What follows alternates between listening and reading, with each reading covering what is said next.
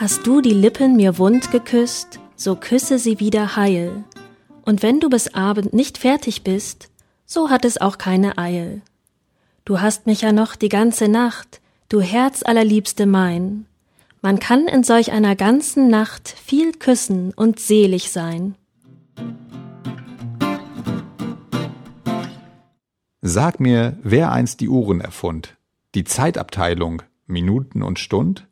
Das war ein frierend trauriger Mann. Er saß in der Winternacht und sann und zählte der Mäuschen heimliches Quicken und des Holzwurms ebenmäßiges Picken.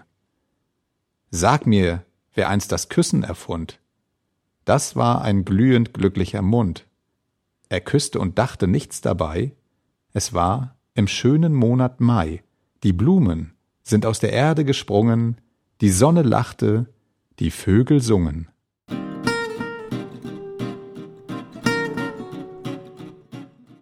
Als sie mich umschlang mit zärtlichem Pressen, da ist meine Seele gen Himmel geflogen. Ich ließ sie fliegen und hab unterdessen den Nektar von ihren Lippen gesogen.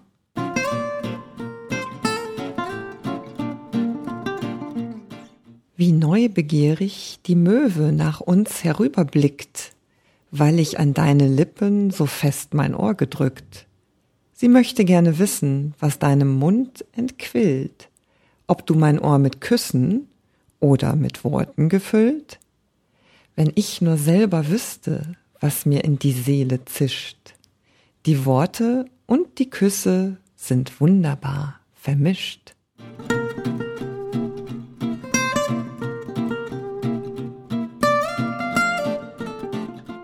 Nicht mal einen einzigen Kuss nach so monatlangem Lieben, und so bin ich allerärmster, trocknen Mundes stehen geblieben.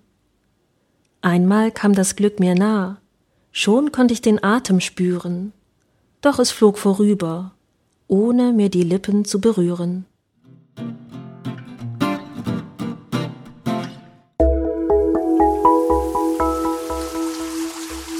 Lesedusche Entdecke die wohltuende Wirkung des Lauschens.